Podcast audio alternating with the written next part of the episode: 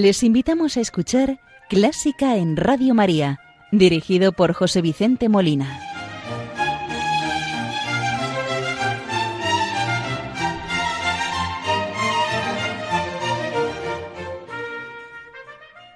Muy buenas noches, queridos oyentes de Radio María.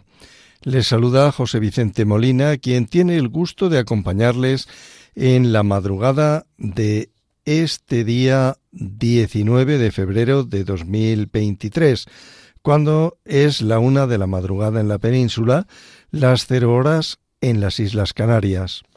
El programa de Clásica en Radio María de hoy lo vamos a dedicar al compositor francés Henri Dupalc, nacido en París en 1848 y fallecido en 1933 compositor francés discípulo de César Franck, del que vamos a conmemorar el nonagésimo aniversario de su fallecimiento. Como nuestra costumbre, iniciamos el programa saludando a la Virgen María, rezando un Ave María, como siempre, de las que alguien le ha puesto música. En este programa de hoy va a ser un poco especial, ahora les cuento. Con esta oración del Ave María le vamos a pedir por todos los oyentes, benefactores de Radio María, por los voluntarios, por todo el personal de la casa y muy en especialmente le encomendamos a la Virgen a las personas que nos escuchan desde el sufrimiento, bien sea del cuerpo o del alma. Y hoy, como les decía, vamos a rezar con una canción dedicada a la Virgen de Fátima. Se titula El milagro del Rosario. Tras esta canción y este título se encuentra la historia de conversión de su autor, Lee Denson. Este fue el primer profesor de guitarra de Elvis Presley. Vamos a escuchar esta canción dedicada a la Virgen de Fátima en la voz de Elvis Presley. Oh, blessed Mother, we pray to thee. Thanks for the miracle of your rosary. Only you can hold back your holy son's hand long enough for the whole world to understand. Hail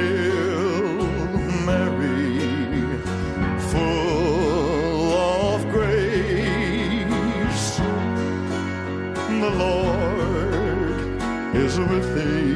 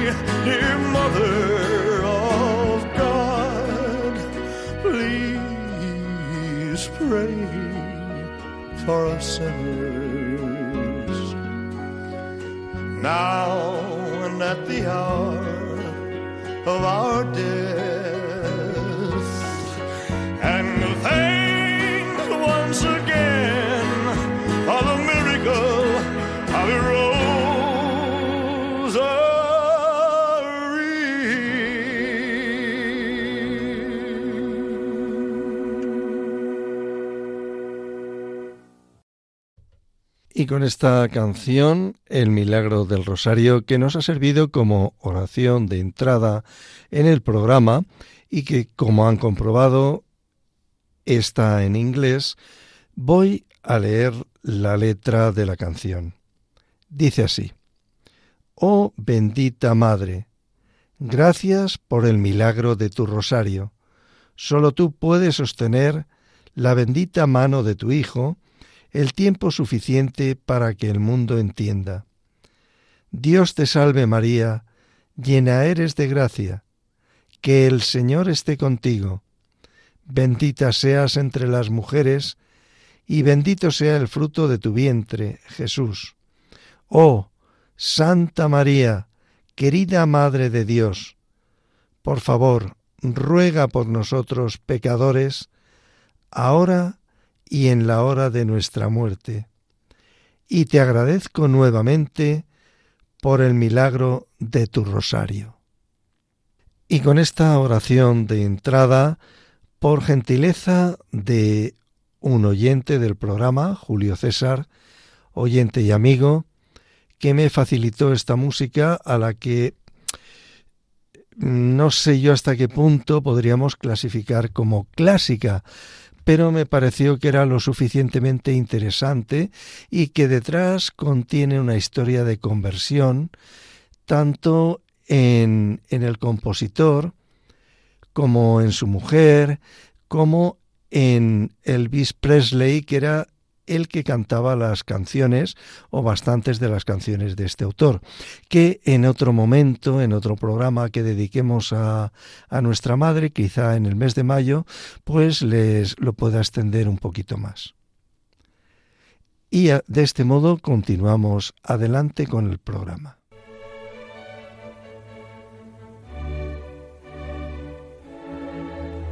Están escuchando Clásica en Radio María con José Vicente Molina.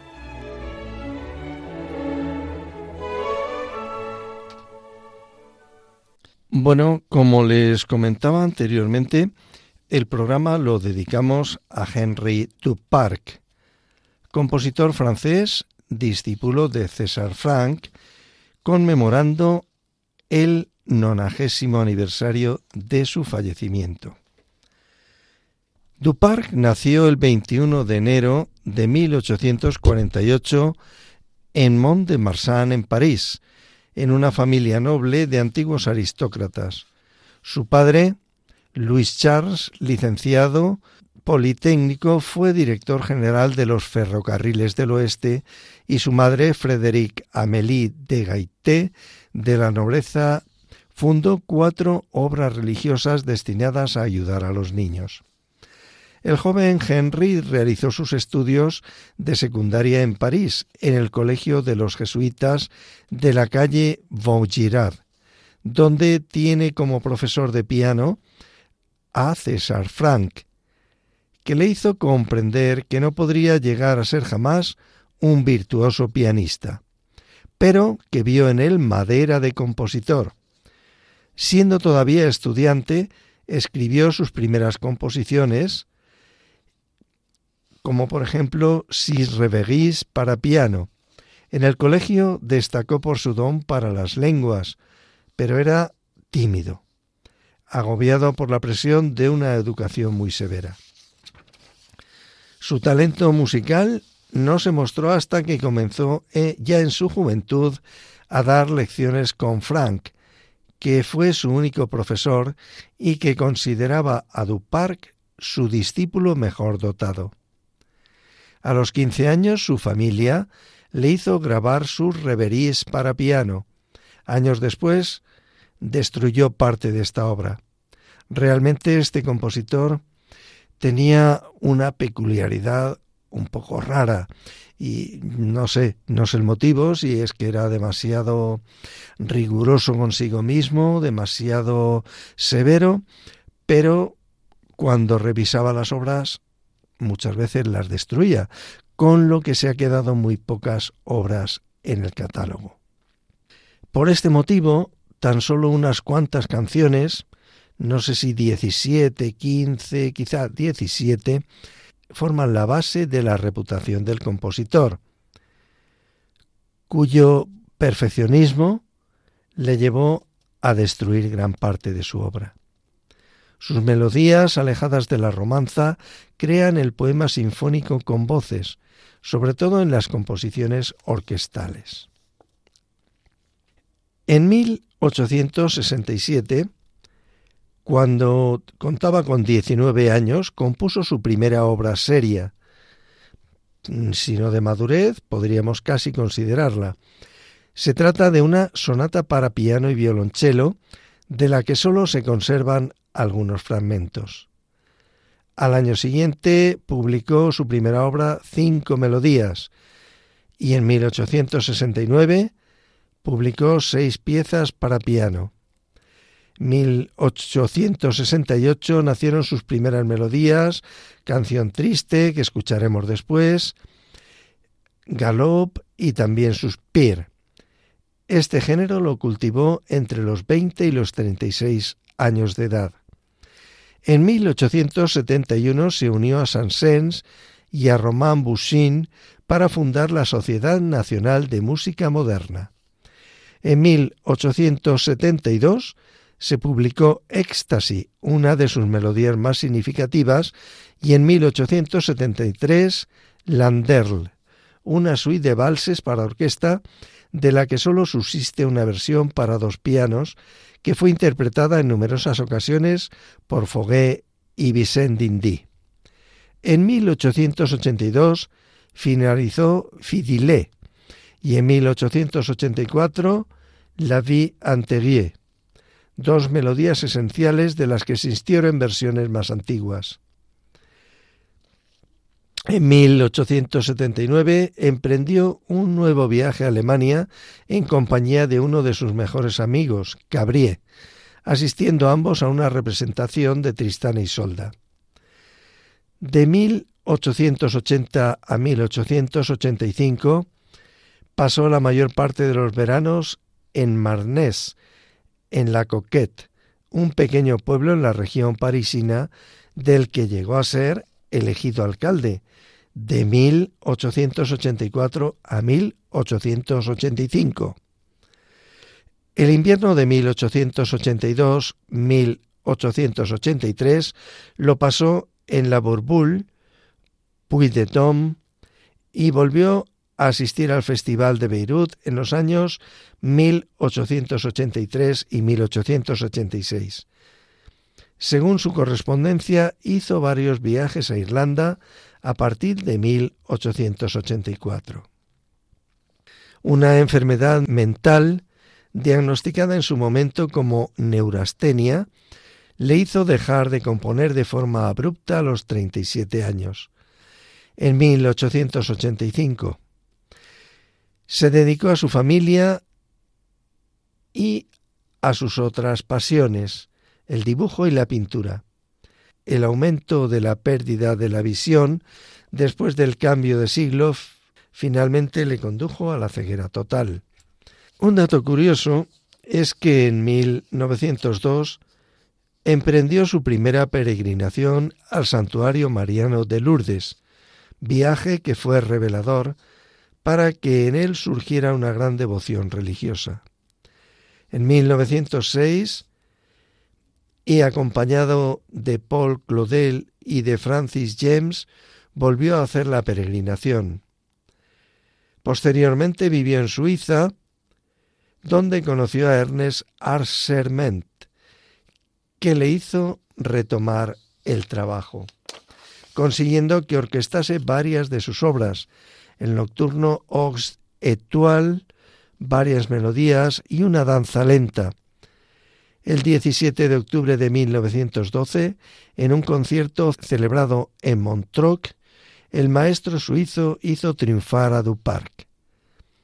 En 1913 volvió a los Pirineos, trasladándose a vivir a Tarbes, Altos Pirineos, donde residió hasta 1919. Dato curioso que el Conservatorio de Tarbes lleva en su honor el nombre del maestro Duparc. En cuanto a su música, al igual que la de sus coetáneos, responde al espíritu de la época, unir melodía y palabra a fin de evitar diferencias entre el discurso libre de la música y el lenguaje verbal. La música de Henry Duparc la podemos encuadrar en el periodo romántico tardío. Duparc falleció el 12 de febrero de 1933 en Mont-de-Marsan, Francia. Y tras esta introducción biográfica, vamos a escuchar la sonata en la menor para cello y piano de Duparc en sus tres movimientos introducción, presto apasionata, segundo lento y tercero andante furioso. Probablemente compuesta en 1867 por Duparc de 19 años, como les comentaba, esta sonata permaneció sin descubrir durante muchos años. Debido a que la partitura completa había sido destruida, tuvo que ser recreada a partir de manuscritos y borradores conservados por la hija de Duparc. La obra no recibió su estreno hasta 1948, cuando fue interpretada por Pierre Fournier para celebrar el centenario del nacimiento del compositor. Esta sonata no tenía ambiciones de competir con las obras maestras del repertorio del violonchelo. El hecho de que sea una de las pocas obras instrumentales de Duparc y su única incursión en el campo de la música de cámara no la hace menos valiosa. El compositor adopta la forma tradicional de tres movimientos, rápido, lento, rápido, pero utiliza una variedad de técnicas empleadas en el campo de la canción. Es notable su propensión a condensar material y unificar el estado de ánimo dentro de un movimiento. Dupar ciertamente se esfuerza en dar cuerpo al discurso con motivos limitados. Por ejemplo, en el finale con su inusual instrucción andante furioso en el que se representa un cello muy brillante. Escuchemos esta sonata en la menor para violonchelo y piano de Duparc en una versión de Alain Meunier cello y Anne Lebosec piano. Escuchemos el primer movimiento, presto apasionata.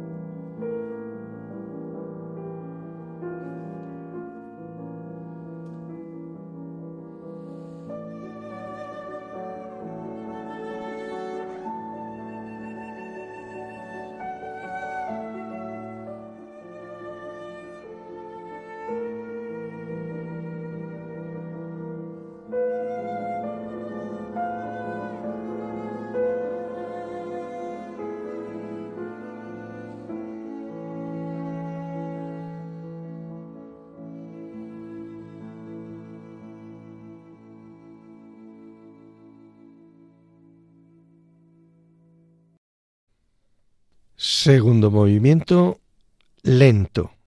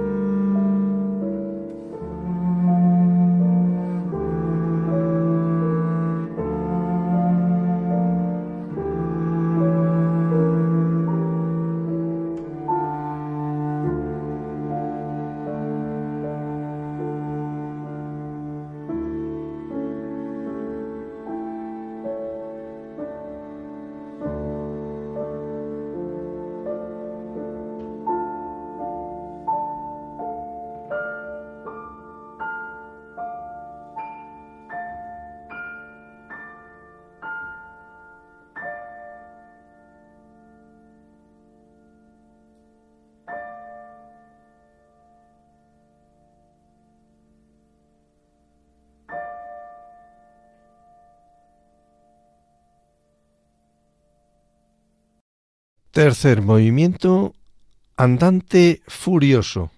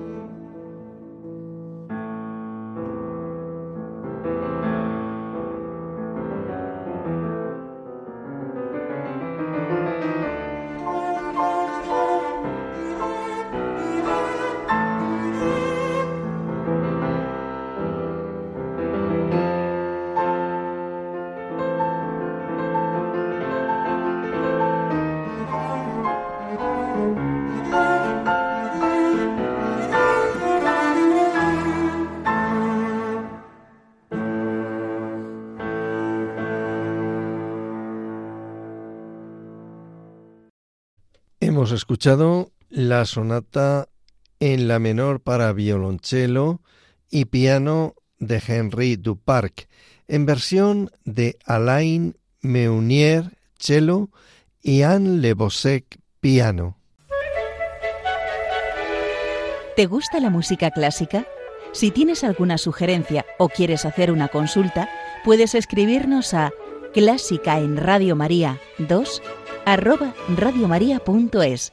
Y si quieres volver a escuchar este programa, puedes pedirlo llamando al teléfono del oyente 91 822 8010. También lo tendrás disponible en el podcast de Radio María, www.radiomaria.es.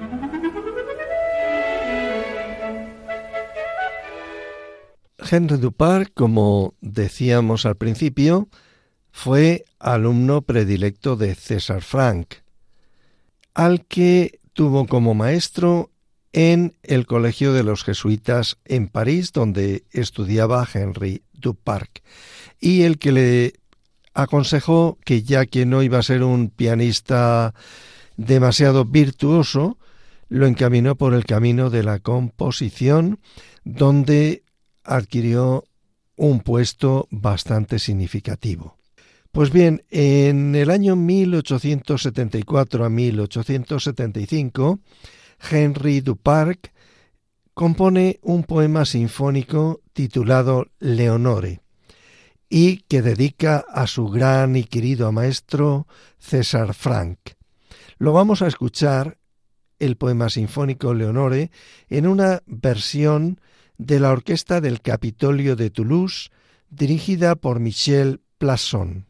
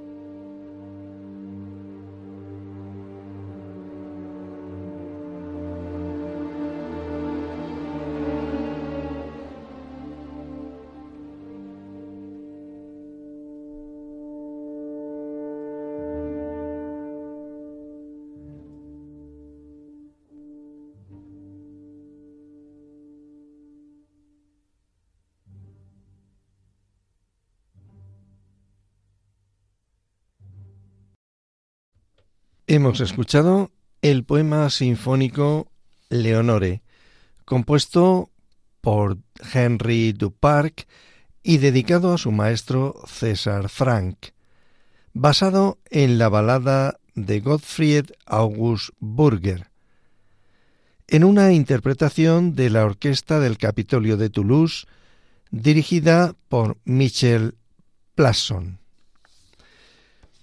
Duparc es conocido más que nada por sus 17 melodías, podríamos traducir como canciones de arte, con textos de poetas como Baudelaire, Gautier, Leconte de Lisle y Goethe. Pues ya para finalizar el programa, vamos a escuchar una de estas canciones titulada Canción Triste. El poema dice así, traducido al castellano. La luz de la luna duerme en tu corazón, una suave luz de verano, y para escapar de las preocupaciones de la vida, me ahogaré en tu luz, olvidaré las penas pasadas.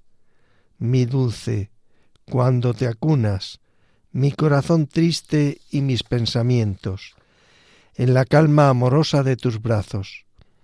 Descansarás mi pobre cabeza, ay, a veces en tu regazo, y recitarle una balada.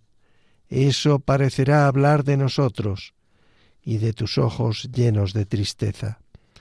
De tus ojos entonces beberé tantos besos y tanto amor que tal vez seré sanado. Escuchemos esta canción triste en versión de Jesse Norman, soprano, y Dalton Badwin, piano.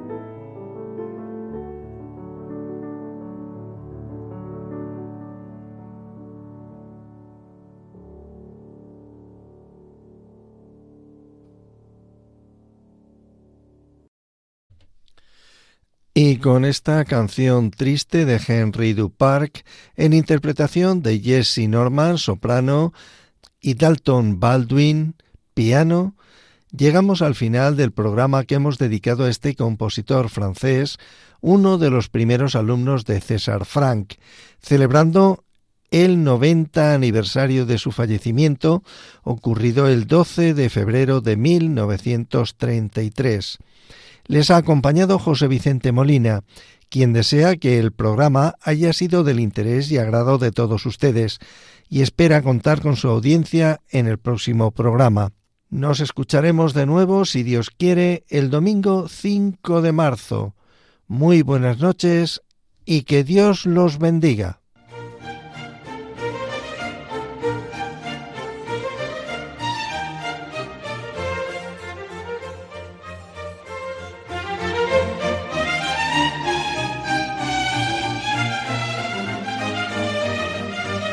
Han escuchado Clásica en Radio María, dirigido por José Vicente Molina.